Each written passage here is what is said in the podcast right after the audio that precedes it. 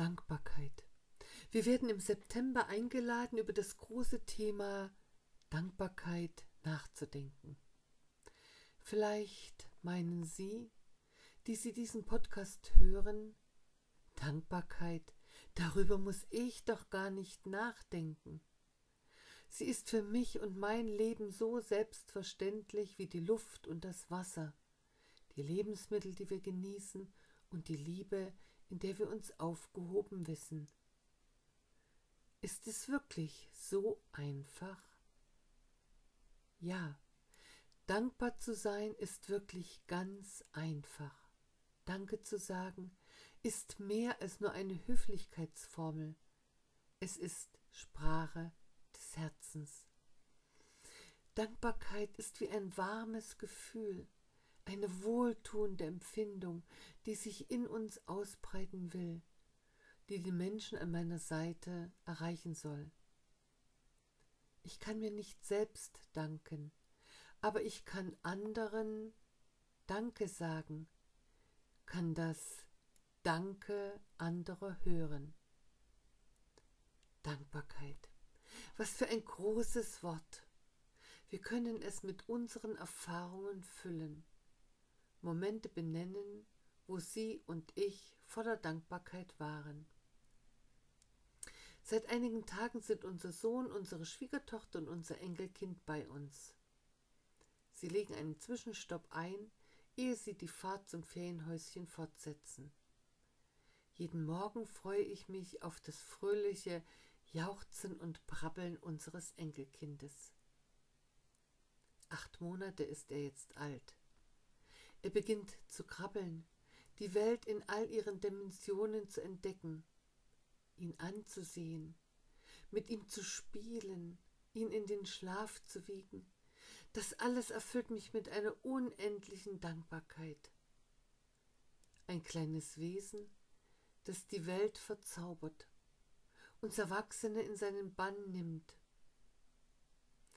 Ich kann in Worte aus dem Liederbuch unserer Bibel, in Worte der Psalmen einstimmen und sprechen. Ich danke dem Herrn von ganzem Herzen und erzähle alle deine Wunder. Ich freue mich und bin fröhlich in dir und lobe deinen Namen. Dankbarkeit, die zum Loben einlädt, die Freude mit sich bringt. Sicherlich können Sie alle ähnliche Erfahrungen in sich wachrufen. Erinnern sich an Momente, wo Dankbarkeit Sie ganz und gar erfüllte, Kraft gab und neue Wege ermöglichte. Ende September, Anfang Oktober feiern wir in unseren Kirchengemeinden Erntedank. Feiern unsere jüdischen Geschwister sieben Tage lang das Laubhüttenfest, ein Erntedankfest. Gott zu danken, ihm zu loben, dazu sind wir eingeladen. Wir können unserer Dankbarkeit sichtbaren Ausdruck geben, indem wir von dem, was zu unserem Leben gehört, abgeben. Das kann Obst und Gemüse aus unseren Gärten sein. Das können ganz praktische Dinge für die Gäste im Haus Deborah in Berlin-Wilhelmsruh sein. Also Pflegeprodukte für kleine und große Menschenkinder, Windeln, Babyspielzeug, aber auch unsere Kollekte, Geld, mit dem dann gezielt geholfen werden kann. Dankbarkeit. Darüber will ich die Helfer in den Gebieten Deutschlands nicht vergessen, die nach der Flutkatastrophe uneigennützig zupackten. Schlamm und Geröll, all das zerstörte Hab und Gut fremder Menschen wegräumten und damit Hoffnungszeichen setzten und viel Dankbarkeit erfuhren. Und wie dankbar können wir im Barnim sein, von all dem Unheil verschont zu sein.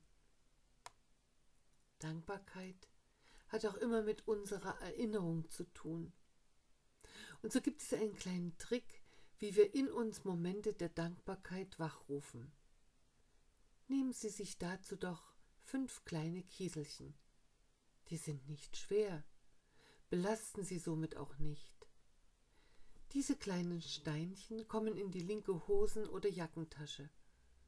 Und jedes Mal, wenn Sie Momente voller Dankbarkeit erleben, wandert solch ein Kieselchen in die rechte Hosen- oder Jackentasche.